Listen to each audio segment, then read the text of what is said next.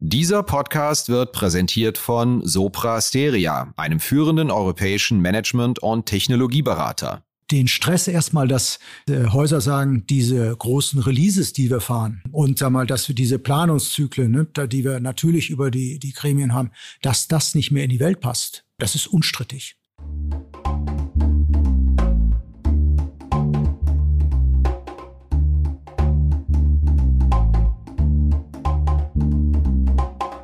Finanzszene, der Podcast. Jeden Montag mit Gästen aus der Banken- und Fintech-Branche. Hallo und herzlich willkommen bei einer neuen Episode von Finanzszene, der Podcast. Ich freue mich heute über einen besonderen Gast, nämlich Andreas Schelling der Chef der Finanzinformatik, also dem IT-Dienstleister der Sparkassengruppe. Ich freue mich aus zwei Gründen drüber. Erstens, die Sparkassen sind bei uns im Podcast ein klein wenig unterrepräsentiert seit dem Start. Und zweitens, frei von der Leber weg, sein Kollege, der Vorstandsvorsitzende von der Atruvia, ehemaligen Fiducia GAD, war einer der meistgehörten Folgen bei uns. Deswegen wissen wir das Interesse am Thema Bank IT groß bei Ihnen. Wir haben unter anderem erfahren, Herr Schelling seinen Einstieg im Unternehmen aufgrund einer ganz schnöden Zeitungsannonce gemacht hat. Wir hatten aber natürlich auch großen Gesprächsbedarf. Wie geht's weiter mit dem Thema Cloud, auch in der Finanzinformatik? Wie wird man schnell und wendig, um Applikationen an den Start zu bekommen? Was hat es mit den eine Million digitalen Abschlüssen auf sich, die die Sparkassengruppe bis Ende 2022 erreichen soll? Und was steckt hinter der ein oder anderen Personalie, die die Finanzinformatik kürzlich bekannt gegeben hat? Mir hat es großen Spaß gemacht. Ich habe sehr viel gelernt über die Organisation. Ich hoffe, Sie hören auch gerne zu. Los geht's. Hallo Herr Schelling, herzlich willkommen bei uns im Podcast. Ich grüße Sie. Vielen Dank für die Einladung. Ja, die Finanzinformatik hat ihren Sitz formal in Frankfurt. Das sehe ich doch richtig, oder? Das ist richtig. Aber sie unterhält auch wesentliche Rechenzentren in Münster, wie ich gelernt habe. Da sitzt ja auch die Atruvia, früher Fiducia GAD. Wie kommt denn diese Affinität zu Münster? Das ist ja eigentlich sehr seltsam. Klingt für mich nicht nach dem IT-Standort schlechthin in Deutschland. Ich könnte jetzt sagen, das ist weil wir da, weil da nur die besten Leute sind. Nein, also ich vermute mal, ich vermute mal, das ist ein ganzes Stück Zufall und Historie. Also die GAD, so ich wohne auch in der Nähe von Münster, ich bin da aufgewachsen. Also die GAD gab es gefühlt schon immer. Äh, die hatte auch ein Rechenzentrum gehabt und äh, ich bin ja 92 ich war vorher beim Unternehmensberater und 92 wollte ich in die, in die Heimat zurück, weil ich äh, privat äh, mich verändern musste. Und äh, musste. ja, ich habe einen behinderten Bruder und äh, der hatte damals ein paar Probleme und dann war ich, musste ich von Frankfurt wieder zurück nach, nach mhm. Münster. War aber auch gut so. Und dann habe ich in die Zeitung geschaut und dann bin ich eher zufällig bei der BWS gelandet, weil die nämlich, das war die von den Sparkassen, das Buch und die Buchungszentrale für die westfälisch-lippischen Sparkassen in Münster. Da bin ich zufällig gelandet. Und äh, die hatte da natürlich dann auch da die Anwendungsentwicklung sitzen, die hatte ein Rechenzentrum in, in Münster. Und ich glaube, ein wesentlicher Vorteil war, sowohl die GAD als auch die BWS, die hatten das Rechenzentrum jeweils im eigenen, das war nicht angemietet, das war im eigenen Bestand. So, und das waren, glaube ich, wenn man so ein bisschen nach vorne schaut, sag mal, mit so einem Nukleus, dass da, sag mal, dass man sagt, okay, da hat man schon mal großartig investiert ja noch Flächen, wo man dann erweitern konnte. Und äh, insofern, sag mal, war das sicherlich ein bisschen auch Glück und geschickt. Allerdings muss man sagen, Münster hat auch, hat die, hat die LVM, hat die Provinzialen, hat Lotto. Also da sind schon, sag mal, wenn man so jetzt mal sagt, das sind, ist jetzt nicht, sind die ganz großen Städte, aber Münster hat schon eine Menge IT und eine Menge Technologie. Und aus heutiger Sicht, wenn ich das vielleicht noch dazu sagen darf, für uns ist das auch gar nicht so schlecht, dass wir nicht, sag mal, in München oder sag mal, in Stuttgart oder hier in Frankfurt sind, haben wir hier zwar einen Standort, aber wenn wir Anwendungsentwickler hier für, für Frankfurt suchen, ist das schon deutlich schwieriger, als wenn wir heute sagen, wir suchen Anwendungsentwickler in Münster oder Wegen der Kosten oder Lebenshaltungskosten oder ja, die Konkurrenz der Wettbewerb? Hier, der Wettbewerb ist hier deutlich, deutlich größer, deutlich größer. Also bei den, ja klar, also sicherlich muss man ein bisschen mehr in Frankfurt zahlen, aber das ist nicht der große Ausschlag. Das ist nicht so ausschlaggebend oder sowas dann. Also eher es kriegt man gute Leute, kann man sie binden, kann man sie lange binden. Also früher hat man mal gesagt, wer zu BWS kommt, der geht nicht wieder weg. Das ist heute sicherlich nicht mehr so. Wir haben auch, sag mal, sicherlich ein Prozent, anderthalb Prozent, sag mal, Fluktuation. Aber wir haben immer noch, wir haben immer noch das Bestreben, junge Leute, die bei uns anfangen, dass wir die, sagen wir, dann auch möglichst lange, vielleicht sogar länger äh, an die Firma binden. Sprechen wir gleich auch noch drüber, Talentrekrutierung, ja. wie das funktionieren kann. Aber ich habe rausgehört, Sie sind eher zufällig in Ihrem Unternehmen gelandet. ja, so, richtig. Ich, zurück nach Münster, Zeitung aufgeschlagen, was gibt's denn für Jobs? Ja. Da war die Vorgängerorganisation BWS beworben, zack. Ja. ja, mein Einstellungsgespräch war auch schon sehr interessant. Ne? Ich habe dann die Stelle, ich wollte damals danken, ich hatte mich beim Unternehmensberater für Datenbank Performance, Datenbanken spezialisieren lassen äh, die Stelle habe ich nicht bekommen, aber dann habe ich eine normale Anwendungsentwicklungsstelle bekommen. Das war dann auch gut und äh, von da ab, sagen wir, habe ich dann irgendwann die Sparkassen auch lieben gelernt. Ja.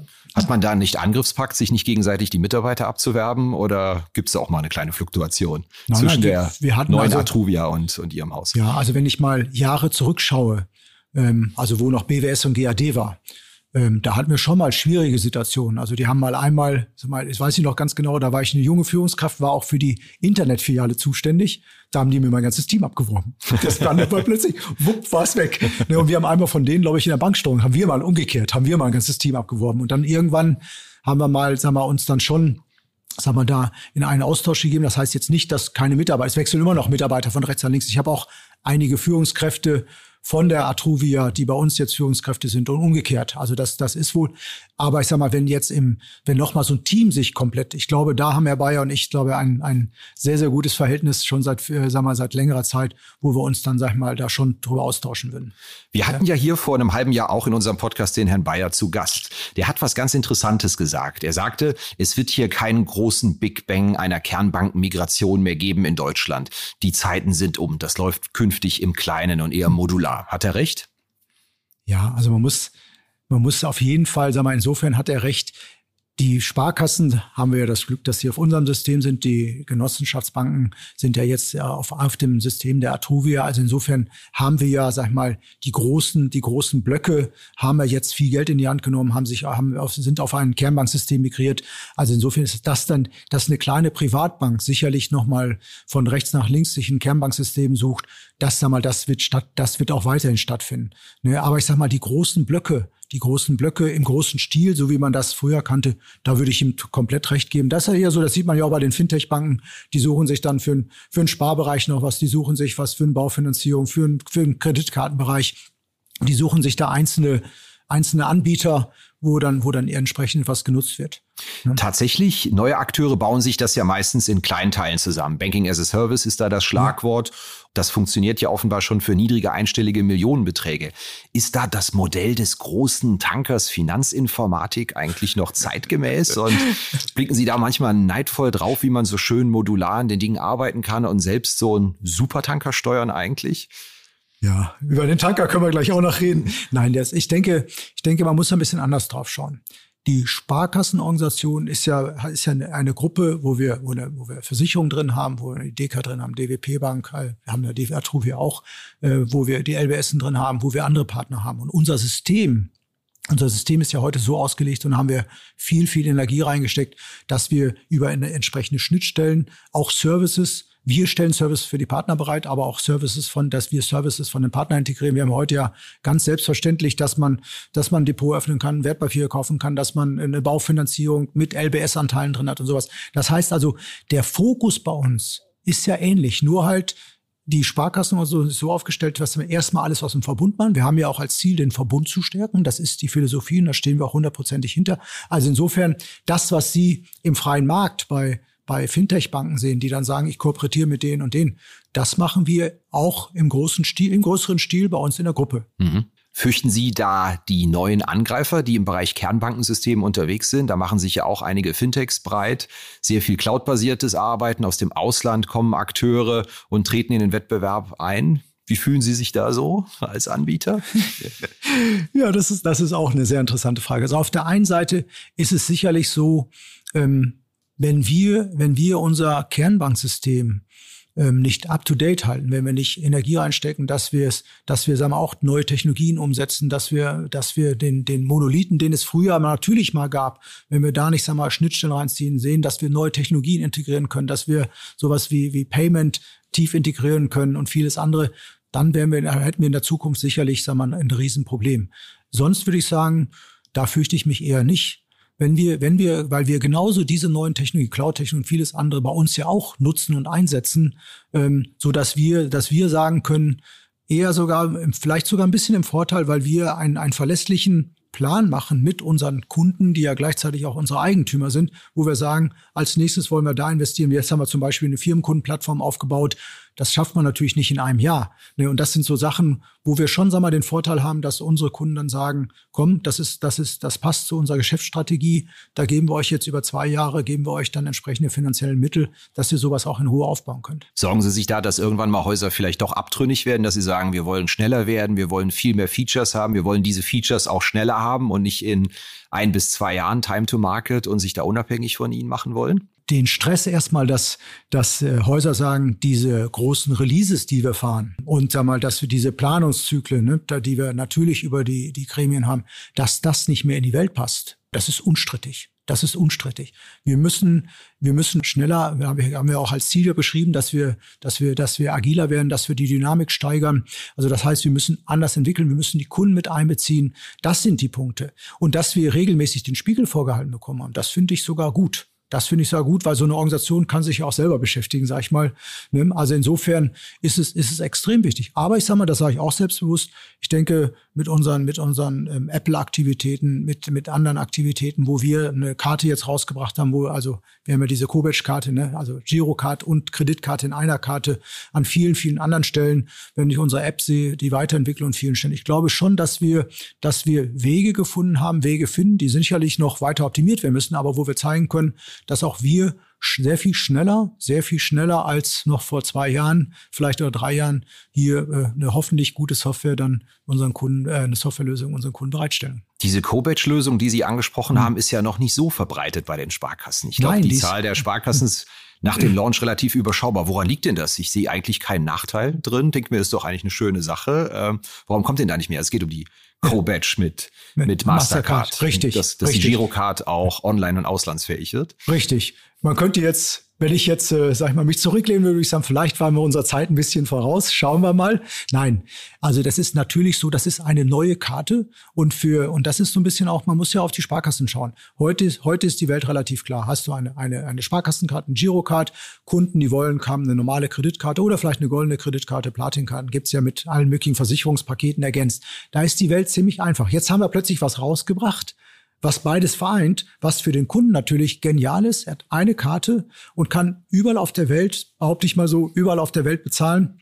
Und die Technik sorgt dafür, dass in Deutschland, wenn er sich, wenn das nicht aktiv steuert, die Girocard gezogen wird, ist er irgendwo im Ausland, zieht die, zieht die, zieht die Kreditkarte oder die Mastercard in diesem Fall. Und, und dieses Produkt dann einzusortieren und dem Kunden zu erklären, wann sollst du, wann, wann macht für dich jetzt noch eine Kreditkarte Sinn? Wann brauchst du nur eine Girocard und wann macht für dich diese, ich sag mal, Twitter-Karte dazwischen die Skobec, diese zwei in eins, wann macht das für dich Sinn? Das hat schon ein bisschen gedauert, bis dann, bis dann, sag mal, da sag mal dann auch die entsprechende, ähm, äh, sag mal, Strategie dahinter entwickelt wurde, den, also dem, dem, den Beratern, Beraterinnen eine Argumentationskette vorgelegt wurde, wo sie genau auf die Kundenwünsche entscheiden kann, gemäß der Kundenwünsche entscheiden kann, das ist das richtige Produkt oder vielleicht ist das Kobesch-Produkt. Und wir erleben das jetzt, dass im nächsten Jahr deutlich mehr Sparkassen, sag mal, für bestimmte Kundensegmente dieses Produkt einsetzen werden. Sicherlich einer, der der nicht im, der nicht im E-Commerce einkauft, der nicht ins Ausland fährt, da muss man sich fragen, ob er die Karte braucht. Aber ich sag mal, heute, heute ist es so, wenn man die Anzahl der Girokarten sieht und wenn man die Anzahl der Kreditkarten sieht, da ist da ein großes Delta. Und wenn man gleichzeitig glaubt, dass die meisten doch irgendwo im E-Commerce heute unterwegs sind, da ist das schon eine Riesenchance für die Sparkassen. Ganz andere Adaptionsrate hatte generell das Apple Pay Projekt bei Ihnen. Warum hat denn das so lange gedauert? Warum waren Sie denn so spät dabei im Sparkassenlager? Ja, ich könnte jetzt sagen, man muss nicht überall der Erste sein. Das ist auch ein Stück Philosophie. Wir haben ja, wir haben ja mit, mit Apple Pay für uns eine, auch da wieder eine Strategie gefunden. Wie tief wollen wir es integrieren? Wie wollen wir es für den Kunden wirklich so gestalten, dass es, dass es wirklich in die, in die Philosophie äh, passt, die wir haben? Du kannst überall mit Sparkasse zahlen. Du hast ein durchgängiges System und, äh, und auch da sage ich mal, vielleicht waren wir mit der Kreditkarte, mit der Kreditkarte nicht die schnellsten. Aber ich sag mal, wenn ich in Summe drauf schaue, wieder aus dem Gesamtblick, wir haben die Girocard reingebracht, wir haben, wir haben da eine durchgängige Möglichkeit, wir bringen jetzt die Kobesch-Karte, äh, sagen wir auch ganzheitlich rein. Ne? Sie ist jetzt mit einem Teil drin, sie kommt jetzt als nächstes ganzheitlich dran, dass man auch genau den gleichen Effekt dann bei Apple Pay hat. Also ich glaube schon, dass wir manchmal ein bisschen brauchen, bis wir, bis wir bei uns die Architekturen, die, die Strukturen und die Strategie klar haben. Aber dann, wenn wir mal einmal rollen, Tanker, ne? Dankeschön, ähm, wenn der Tanker mal fährt, dann sind wir, glaube ich, auch äh, ziemlich, ziemlich gut unterwegs. Kleiner Themensprung, aber es geht auch in die Richtung digitales Bezahlen. Welche Beobachtungen zum Kundenverhalten haben Sie denn während Corona gemacht? Wir hören ja da sehr häufig, dass sich einige Dinge da um den Faktor zwei bis drei beschleunigt hätten. Wie war das bei Ihnen in der, im Kundenverhalten, das Sie ja gut beobachten können im Sparkassenlager? Ja, also das können wir mehr als bestätigen. Das ist wirklich so, sagen wir, wir konnten sehen, dass sich die, die, die also die Zahlen sowohl mit der Girocard, mit, mit, äh, mit dem Handy, mit, also wir kontaktlos bezahlen mit dem Handy, ohne Handy, mit der, mit der Karte kontaktlos, mit der Kreditkarte. Das ist wirklich von Monat zu Monat sprunghaft, sprunghaft nach oben gegangen. Ich würde sagen, sagen wir, über die Zeit mehr als mindestens mehr als verdoppelt, mehr als verdoppelt. Ne? Also auch die Anteile ähm, mit, mit dem Smartphone zu bezahlen, die ja vorher äh, mangels Technik sicherlich auch, aber wie es eingesetzt wird, das ist in, in den 18 Monaten wirklich, also wirklich sprunghaft, sprunghaft nach oben gegangen. Und das merken wir natürlich an unseren Transaktionszahlen. Und das merken wir natürlich auch auch wie viel Kunden, sag mal, dann wirklich dies die nicht nur aktivieren, ne, sondern hat man es ja häufig, man lädt sich eine App runter und dann hat man es, aber man nutzt es nicht. Na, man sieht jetzt wirklich, sag mal, dass die, die Karte, das Smartphone wird zum Bezahlen eingesetzt. Also das wirklich, das ist ein nachhaltiger Trend, der geht nicht wieder weg. Das heißt, da gab es keinen Snapback, dass man mal sagt, man fällt wieder in Richtung von einem Nein. alten Niveau, sondern Nein, das, was sich die Kunden angewöhnt haben während Corona, steigt, da bleiben sie weiter. dabei. Das okay. steigt weiter, das steigt weiter. Jeden Monat, jeden Monat steigt das weiter. Wir kommen gleich zu unserer Rubrik Blitzrunde. Freue ich mich mit Ihnen schon sehr drauf. Eine Frage möchte ich Ihnen aber vorher noch stellen. Bei den ganz großen Digitalprojekten der Sparkassen, ähm, nennen wir mal Jomo, das läuft ja bestenfalls so lala. Wie ist denn da die Rolle der Finanzinformatik künftig mhm. bei solchen digitalen Großprojekten, die man neben dem eigentlichen Kerngeschäft anschieben muss? Mhm. Ja, auch da, sag mal, ist, ist sicherlich unstrittig. Unstrittig, so ein Projekt Jomo, das wird man heute so nicht mehr machen.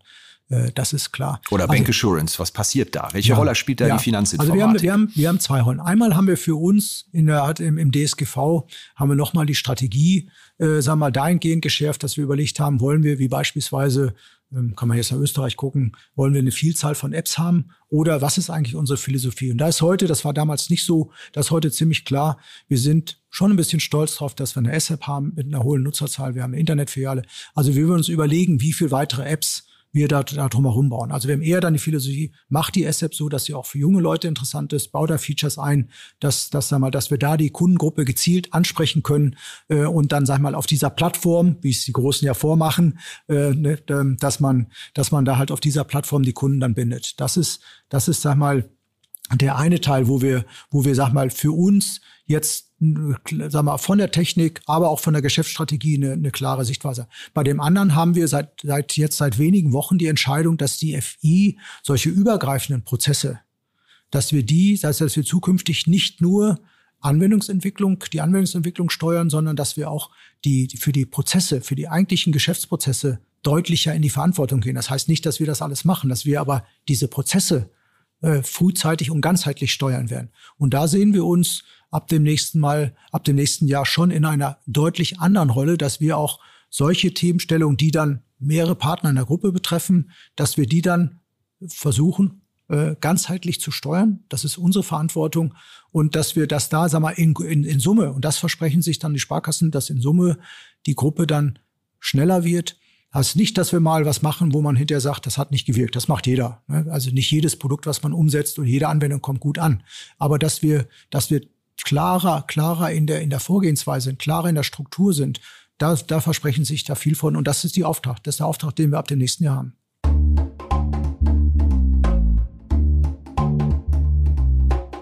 Ja, hier geht's gleich weiter mit unserer Rubrik Blitzrunde. Zehn spontane Fragen, zehn spontane Antworten.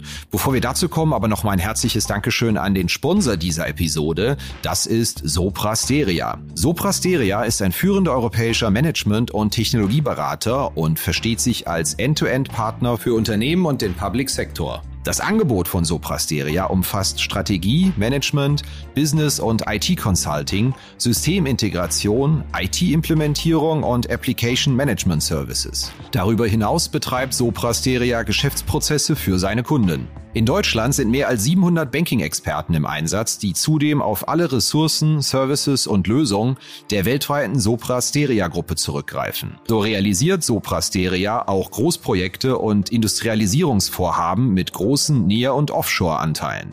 Zu den Bankenkunden von Soprasteria zählen unter anderem Institute wie die Commerzbank, NordLB und DKB. Zudem begleitet das Unternehmen Sparkassen, ihre Verbundpartner sowie die Finanzinformatik als strategischer Partner. Vielen Dank an Soprasteria. Kommen wir zu unserer Rubrik Blitzrunde. Zehn spontane Fragen, zehn spontane Antworten. Sie haben Lust? Ich, ich habe das schon mal gehört, ja. Ich hoffe, da kommen noch ein paar andere schöne Anekdoten wie Ihre Zeitungsannonce, auf die Sie geantwortet haben. Wann haben Sie denn zuletzt privat eine Bank von innen gesehen, wenn Sie nicht gerade dienstlich in eine rein müssen? Das ist zugegebenermaßen selten. Also dienstlich bin ich ja, bin ich ja viel drin, aber selten. Das ist sicherlich, das ist sicherlich, das war mal bei uns auf dem Dorffest, muss ich fairerweise sagen. Da hatten die Tag der offenen Tür und dann bin ich da reingestürmt und da war dann auch der Vorstand da, die ganzen Leute. Das ist so letzten Sommer gewesen. Da, ähm, da war ich, da habe ich, da habe ich dann letztes Mal. Sind Sie erkannt worden oder waren Sie undercover da als Bankkunde? Nicht, erst nicht, als ich dann intelligente Fragen, dumme Fragen gestellt habe, da hat man mich erkannt. Wie zahlen Sie denn an der Supermarktkasse? Bar, Karte, Uhr, Wallet-Lösung, Apple Pay? Also Uhr nicht. Ich habe äh, eine klassische Uhr. Ich hatte, das ist so, das ist einfach nicht, weil ich das nicht gut finde, sondern einfach die, die, die, das, die mit der Batterie, da bin ich, das ist mir ein, ein Gerät zu viel, wo ich dann gucken mhm. muss, dass dann die Batterie über den Tag auch läuft. Äh, nein, ansonsten, ich nutze viel, ich nutze Karte, ich nutze Smartphone natürlich, aber ich sag mal, an manchen Stellen, sag mal, da ist das auch so, so im Dorf, wo man so immer hingegangen ist, zum gleichen Händler, wo man weiß, der hat die Karte zwar, aber der, so richtig macht ihm keinen Spaß, dann zahle ich auch schon mal kleinere Beträge mit. So richtig macht es ihm keinen Spaß. Da verwickeln Sie ihn aber nicht in ein Vertriebsgespräch. Nein, nein, nein, nein, nein, oder so. Auf einer Skala von eins bis zehn, wie schwer ist es denn gerade, Talente für eine IT-Karriere zu rekrutieren? Zehn ist gut? Oder Zehn ist extrem schwer. Eins ist, äh, sie rennen ihnen die Tür ein und sie können sich die Leute aussuchen. Nein, das ist dann eher, also ich würde vielleicht uns bei einer, bei einer vier, bei einer vier einsortieren oder sowas. Also wir haben natürlich, es gibt immer mal Stellen, da dauert es ein bisschen länger, aber ich, wir haben, ich bin, äh, ich habe auch viel Kontakt, sagen wir, zu, zu jungen Leuten bei uns. Also wir kriegen wirklich gute Leute, hoch engagierte Leute und, äh, und also ich kann es zum Beispiel sagen, altersbedingt müssen wir viel ersetzen bei uns äh, pro Jahr. Und in diesem Jahr sind wir fast so weit, dass wir alle Stellen besetzt haben. Also wir sind da sehr zufrieden im Augenblick noch. Das kann sich nächstes, übernächstes Jahr ändern, aber im Augenblick sind wir sehr zufrieden. Das Thema Cloud-Dienstleistungen, wird das eher unter- oder überschätzt im Moment für die Bank-IT? Das ist ein Thema, müssten wir uns vielleicht drei Minuten nochmal leicht länger unterhalten. Also ich glaube, Cloud-Dienstleistungen, die Technologie, die dahinter steht, die ist extrem wichtig und äh, wir schauen da eigentlich aus zwei, zwei Perspektiven drauf. Das eine ist die Anwendungsentwicklung, also wo nutzen wir meinetwegen KI und andere, andere Methodiken. Das andere ist aber dann das Rechenzentrum, wie kann man da Effizienzen heben. Ähm, also wenn Sie da, da würde ich Ihnen gerne ein bisschen mehr zu erzählen. Dann schlagen wir ne? gleich noch den Bogen. Das machen wir, das war alles gut. Anfang November findet ja das FI-Forum statt. Das ist die Messe im Sparkassensektor mit fünfstelligen Teilnehmerzahlen. Können Sie mir zwei, drei Schlagworte nennen, die das FI-Forum in diesem Jahr prägen werden? Ja, das Besondere ist, das ist, äh, da haben wir lange mit uns gerungen, ist, wir sind diesmal voll digital. Das ist sehr, sehr schade, weil der eigentliche Messecharakter, dass man Leute trifft, ne, dass also, dass man durch die, durch die Messestände schlendert, der ist dann schlicht nicht gegeben. Aber wir haben es versucht erst, das wäre nicht umsetzbar gewesen. Ne? Also hätten die Gruppen separieren müssen. So, das macht keinen Spaß. Also insofern haben wir uns sehr bewusst entschieden, dass wir digital unterwegs sind. Wir werden aber in dem Programm dennoch versuchen, morgens mit Live, Live-Gesprächen, sag mal, die Vorstände äh, interessiert zu binden. Also Herr Schleweis wird da sein. Wir haben äh, Gäste eingeladen, die hoffentlich aus, der, aus dem ganzen Bankenumfeld, Versicherungsumfeld, die sehr, die dann hoffentlich interessante Sichten und äh, für Talks und sowas mitbringen werden. Und nachmittags haben wir ein sehr breites Programm, fachlich alles von Payment über, über, über Baufinanzierung bis hin zur Banksteuerung. Also die ganzen okay, Themen. Das war jetzt ein Schlagwort. Voll digital. Gibt's noch ein zweites Schlagwort? Voll digital. Nein, die, wir versuchen schon, sag mal, dennoch ein bisschen dieses, diese, dieses, dieses Persönliche, okay. den persönlichen Austausch, äh, sag mal, versuchen wir, versuchen wir da reinzubringen. Lassen Sie sich überraschen. Was war denn Ihr persönlicher Tiefpunkt während Corona? Gab es da einen Moment, wo Sie dachten, jetzt bricht es uns zusammen? Also ich war schon, sag mal, wenn man, wenn man ähm, reinguckt, sag mal, wie wir uns in Deutschland aufgestellt haben. Also die Diskussion, also das, der, echt das, das Schlimmste für mich ist wirklich die Diskussion rum und äh, um die um die und das tolle App, was wir, was ja Deutschland produziert hat. Und gleichzeitig gehe ich, geht man in, in, in jede, in überall, wo man hinkommt, muss man einen Zettel ausfüllen, muss einen Namen, Adresse und was alles angeben und äh, und gleichzeitig haben wir uns gewundert, dass die, dass die, dass die, dass die, ähm, sag mal, die Corona-Nachverfolgung, sag mal, so schwerfällig in Deutschland ist. Das war für mich so ein Tiefpunkt, wo ich gedacht habe Mann, für ein Land, für ein Land wie Deutschland, dass wir mit Papier unterwegs sind, was jeder nach Belieben ausfüllt und wir wundern uns, dass wir nicht weiterkommen. Das war, das war echt ein Tiefschlag. Das ist und was war Ihr bisheriges berufliches Highlight als Chef der Finanzinformatik? Ja, da werden sich jetzt jenseits der Berufung. Nein, das das war noch das alles. Nein, also was mich wirklich freut, was mich wirklich freut, wir haben ja wir haben ja schon versucht äh, die, die FI so ein bisschen von diesem IT-Dienstleister Richtung Digitalisierungspartner zu bringen. Und damit verbunden ist ja, dass wir eine, im Kopf versuchen, dieses, ich nenne es ja Kundenbegeistern. Was müssen wir tun, damit wir unsere Kunden begeistern? Und dann diese Kulturveränderung. Da hat mich besonders gefreut, dass jetzt Frauen, die Frauen, die bei uns also die bei uns im Unternehmen waren, die vorher nie gesagt haben, sich auch nie auf Stellen beworben haben, dass wir jetzt erkennen können, wir haben Frauen, die Abteilungsleiter werden, Bereichsleiter werden. Ich habe zwei Frauen jetzt in der Anwendungsentwicklung, die also direkt oberhalb der Geschäftsführung, die eine macht das ganze private Geschäft, äh, Kreditgeschäft, die andere steht fürs Firmenkundengeschäft. Also, dass wir Frauen, sag mal, jetzt durch diese Veränderung, die wir jetzt schon seit, sag mal, wenigen Monaten erreicht haben, dass wir da Frauen, sag mal, in Führungsverantwortung ähm, motivieren können. Das freut mich sehr. Ich habe in der Vorbereitung gelernt, Sie sind ein ziemlicher Weinfreund und Kenner. Wenn ich Ihnen 20 Euro Budget gebe, welchen Wein empfehlen Sie mir jetzt fürs Abendessen heute? Weiß oder rot? Weiß. Weiß. Ähm, dann würde ich Ihnen auf jeden Fall einen deutschen Wein empfehlen. Ich persönlich liebe, jetzt muss ich aufpassen, ich liebe die Pfalz ein bisschen.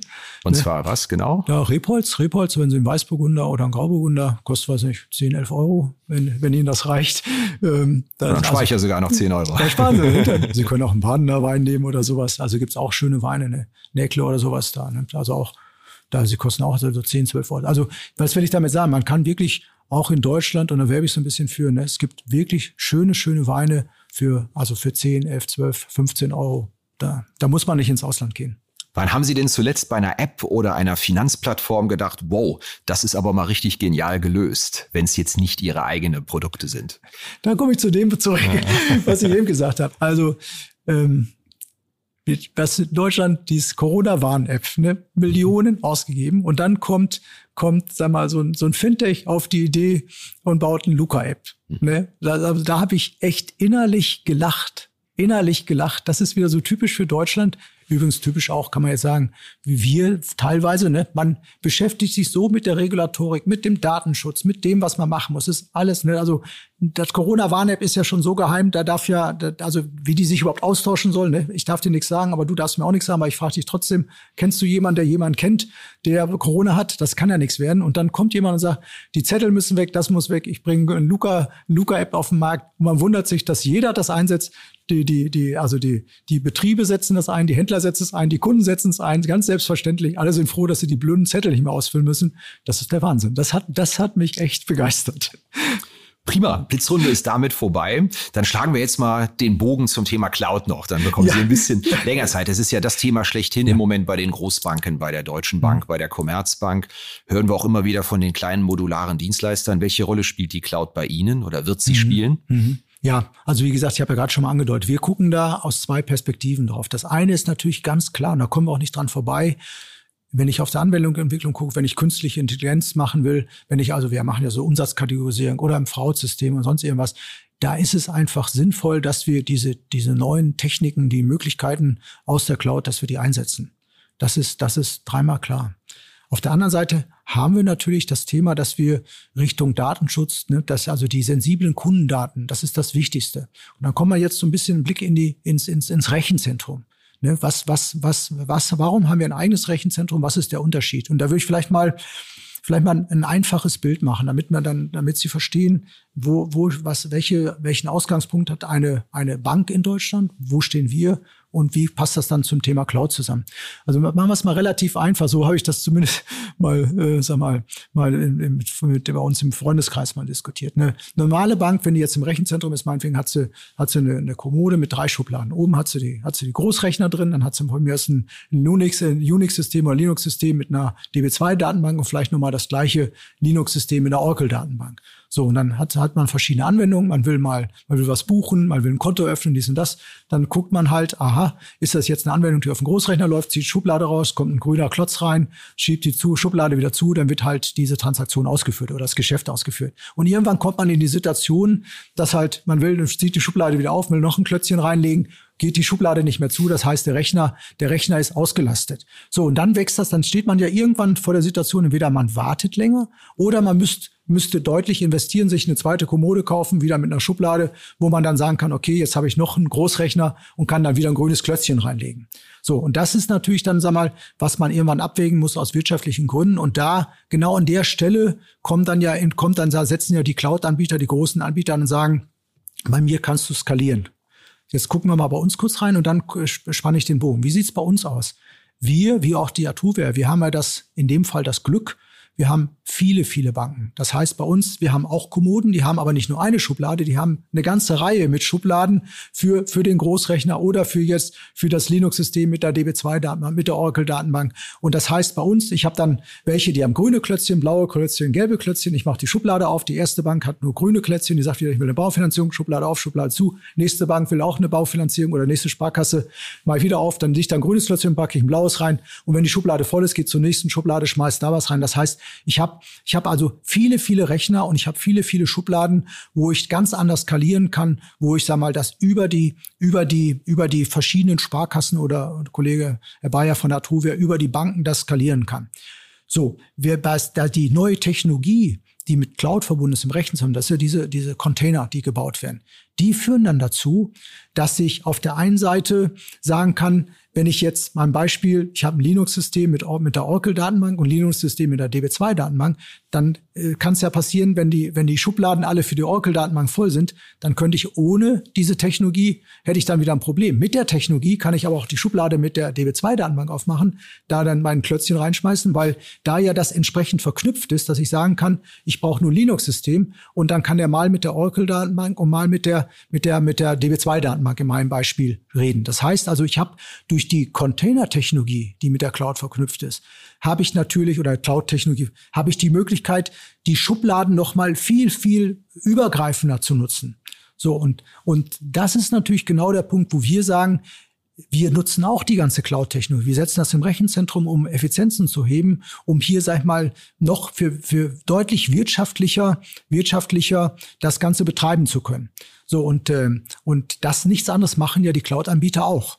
So, das heißt, wir, wir brauchen die Cloud-Anbieter jetzt im, in diesem ersten Schritt, solange wir diese Optimierung bei uns im Rechenzentrum noch wirtschaftlich gut umsetzen können und da deutliche Effizienzen heben können, brauchen wir die Cloud-Anbieter, wo wir sagen, jetzt gib mir mal für die KI-Funktionen, brauchen wir entsprechende, also eine Schublade, ne, dass wir das gut reinbinden können. Oder wenn ich jetzt im Frau-Thema was mache und ähnliches. Eine einzelne Bank sieht das anders aus. Die müsste dann, wie, eben, wie ich eben beschrieben habe, die müsste sich eine zweite Kommode kaufen mit den Schubladen. Und dann ist natürlich das Investment deutlich einfacher, wenn ich dann sage, dann gehe ich mit Teilen in die Bank. Das heißt also, bei uns, wenn ich da aufs Rechenzentrum gucke und das Thema, wie kann ich eine Cloud nutzen, dann haben wir, äh, wir und auch der Truvia erstmal ein Riesenpotenzial durch unsere riesigen Rechenzentren, die wir betreiben, dass wir da halt diese Technologie nutzen, um deutlich wirtschaftlicher, flexibler die, die Ressource Rechner nutzen zu können beim Thema, wie kann ich, wie kann ich die, die Möglichkeiten, also die Funktionen nutzen. Das machen wir genauso, sagen wir, wie die Banken auch.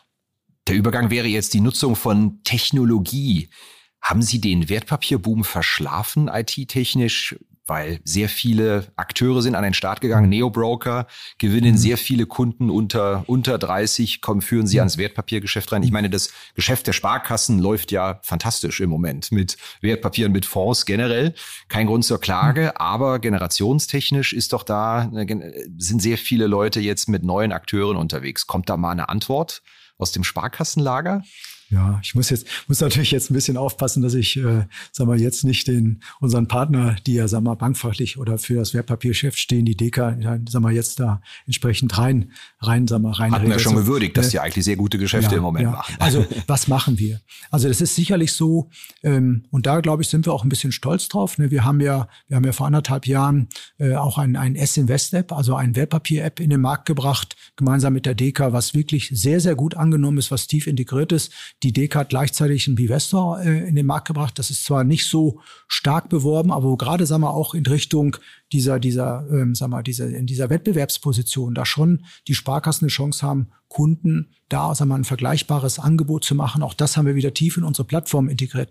Die Frage ist natürlich, welche, welche Angebote, welche, welche Wertpapiere biete ich da an, welche Fonds biete ich da an?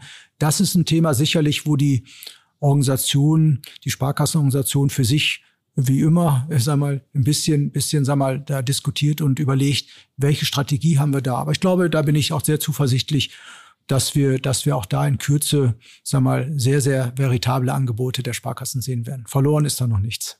Bekommt man das überhaupt im Sparkassenlager hin? So ein konsequent kundenzentriertes Denken zu sagen, die Leute wollen ihr Handy öffnen, in hm. acht Sekunden wollen sie die Apple-Aktie im Depot haben? Oder geht man da irgendwann kaputt, weil man die ganze Zeit über Verbände, Institute, Verbund, das Ganze drum und dran nachdenken muss und genau weiß, von der Idee, sowas machen wir auch bis zur Execution. Naja, wenn es gut läuft, zwei Jahre eigentlich. ja. Entschuldigung, nein, nein, ein bisschen zynisch. Nein, nein ist, ist, alles gut, ist alles gut. Nein, ist alles gut, ist alles gut. Ist ja, sag mal, wenn Sie zurück, habe ich ja eben schon mal gesagt, wenn Sie ein bisschen zurückgucken, da ist das ja sicherlich unstrittig gewesen, dass, dass das Ding. Aber ich glaube auch hier, das, ähm, das hat sich deutlich gewandelt. Wir haben, wir haben mittlerweile Strukturen bei uns in der Organisation, wo wir natürlich alle an den Tisch holen müssen. Das ist ja so. Wir, wir holen alle an den Tisch. Wir haben, wir haben dann die, die Verbände an den Tisch und alles. Aber wir haben Strukturen gefunden, wo wir, wo wir sehr schnell und sehr konsequent uns gemeinschaftlich an den Tisch setzen, ist sogar vorteilhaft, dass wir alle frühzeitig einbinden, weil jeder hat ja seine Rolle, ne, die er, sag mal, was er, was, was er da auch einbringt. Und unser Job, unser FI-Job ist, diesen Prozess, diesen Prozess zu managen. Und da sind wir an vielen, vielen Stellen, das haben wir, haben wir auch, sag mal, in, in, in der Corona-Zeit deutlich zeigen können. Wir sind auch in der Lage, von der Idee bis, zu, bis die Technik draußen ist, das wirklich in, in wenigen, in wenigen äh, Tagen, in wenigen Wochen zu entwickeln und dort dann auch, sag mal, in kurzen Zyklen daran, sag mal, zu schleifen, dass es dann schneller besser geht. Ne? Äh, wir werden jetzt zum Beispiel auch, haben wir in ganz kurzer Zeit entschieden mit den Kollegen von der DECA, bei uns der, der Wertpapier-Order-Prozess in der, in, der, in der App, der wird jetzt mit dem, mit dem Release, was wir gerade jetzt in den nächsten Tagen beginnen rauszurollen, schlicht halbiert. Halb, halt nur noch halb so viel Klicks wie vorher. Ne? Also das geht. Aber bei drei Tabs sind Sie noch nicht angekommen zu Wertpapier. Nein, da sind wir noch nicht angekommen. Da sind wir noch nicht angekommen. Wie der eine bekannte Akteur, okay. ja. Sie haben äh, genau äh, in diesem Bereich, um schneller zu werden, eine spannende Personalie bekannt gegeben. Julia Koch, Digitalisierungsexpertin, kommt von der Unicredit, rückt in die Geschäftsführung ein. Ich habe nachgelesen, zentrale Aufgabe ist, die digitale Ende-zu-Ende-Transformation bei der Finanzinformatik voranzutreiben. Ganz ehrlich, ich habe so ungefähr 30 Sekunden versucht, drüber nachzudenken. Digitale Ende-zu-Ende-Transformation keine Ahnung, was das ist. Erklären Sie es mir mal kurz, sehr bitte. Gerne, sehr gerne. Ich konnte es mir intuitiv nicht erschließen. Ich hätte es ja. googeln müssen. Ja, ob Sie dann das gefunden hätten, was wir, was wir meinen, das ist dann, ist dann auch ein Punkt. Nein, das ist ja, ist ja fair. Also, worum geht's? Wir haben doch die Situation, dass die Sparkassen, die ja lokal, äh, sagen wir, gut verdrahtet sind in den Regionen über die Filialen, die müssen dann jetzt auch ihre Kunden in der digitalen Welt erreichen. Das heißt also, die müssen ja Wege finden, wie sie die Kunden auch in der digitalen Welt binden. Und dafür ist es extrem wichtig. Ich sage immer, dass die ein festes digitales Standbein bekommen. Das heißt, es muss, wir, uns muss gelingen, dass die, dass die, die Kunden ganz selbstverständlich die Internetfiliale, die S-App aufrufen und wir müssen die Kunden in die Lage versetzen und auch die, auch die Berater und Beratern in die Lage versetzen, dass wir diese Kanäle so miteinander verknüpfen, dass der Berater und Beraterin, sagen wir, auch den Kunden in den digitalen Kanälen, sagen wir, zu jedem Zeitpunkt ein bedarfsgerechtes Angebot machen kann, Produkte anbieten kann, Mehrwerte anbieten kann. Und dieses, dieses Gesamtsystem zu verantworten, zu managen, also dass wir Anwendungen bauen, wo wir Kunden einbinden, damit wir schlanke, einfache Prozesse mit wenigen Klicks, wie Sie gerade gesagt haben, dass wir das hinbekommen, austarieren, dass natürlich regulatorisch die, die Anwendungen sauber sind, dass wir da kein, dass die Sparkassen da keine Probleme kommen und dass wir am Ende des Tages den gewünschten Erfolg einfahren, also Produkte, auch der, der Kunde wirklich den Prozess bis zum Ende durchklickt und ein Produkt gekauft wird. Das, diese, diese ganze Phase, das, diese Verantwortung bezeichnen wir als Ende-zu-Ende-Verantwortung. Und wir wollen, und dafür brauchen wir Julia, weil sie das in der Praxis schon gemacht hat, aber das passt sehr gut zu dem, was wir mit äh, Kunde begeistern beschrieben haben. Wir haben also jemanden gesucht, der, der unsere Entwicklung so umbaut, dass wir sagen, von der Idee über dieses, über das, über die Anwendung bereitstellen in jedem Kanal bis dahin am Ende des Tages auch nachweisbar den Erfolg einzufahren. Zu sagen, ja, meine Anwendung braucht weniger Klicks, ich schaffe, ich, wir haben eine, eine hohe Durchlaufquote, erfolgreiche Durchlaufquote, also die Produkte werden in den digitalen Kanälen gekauft. Diese, das bezeichnen wir als End-to-End-Verantwortung und diese Transformation in der Anwendung, aber auch in den Köpfen der Leute, ganzheitlich zu denken und für das Ziel zu arbeiten und zu sagen, das Projekt und der Erfolg ist dann, wenn unsere Kunden erfolgreich sind. Das, das ist Ende-zu-Ende-Transformation und dafür steht Julia Koch. Sie haben da ja das Ziel ausgegeben, die digitalen Abschlüsse der Sparkassen drastisch zu erhöhen. Da steht das Ziel bis Ende 2022 eine Million im Monat. Das ist ja schon mal ungefähr 10 bis 20 Mal so viel, wie die meisten Fintechs Kunden haben in Deutschland. Ja.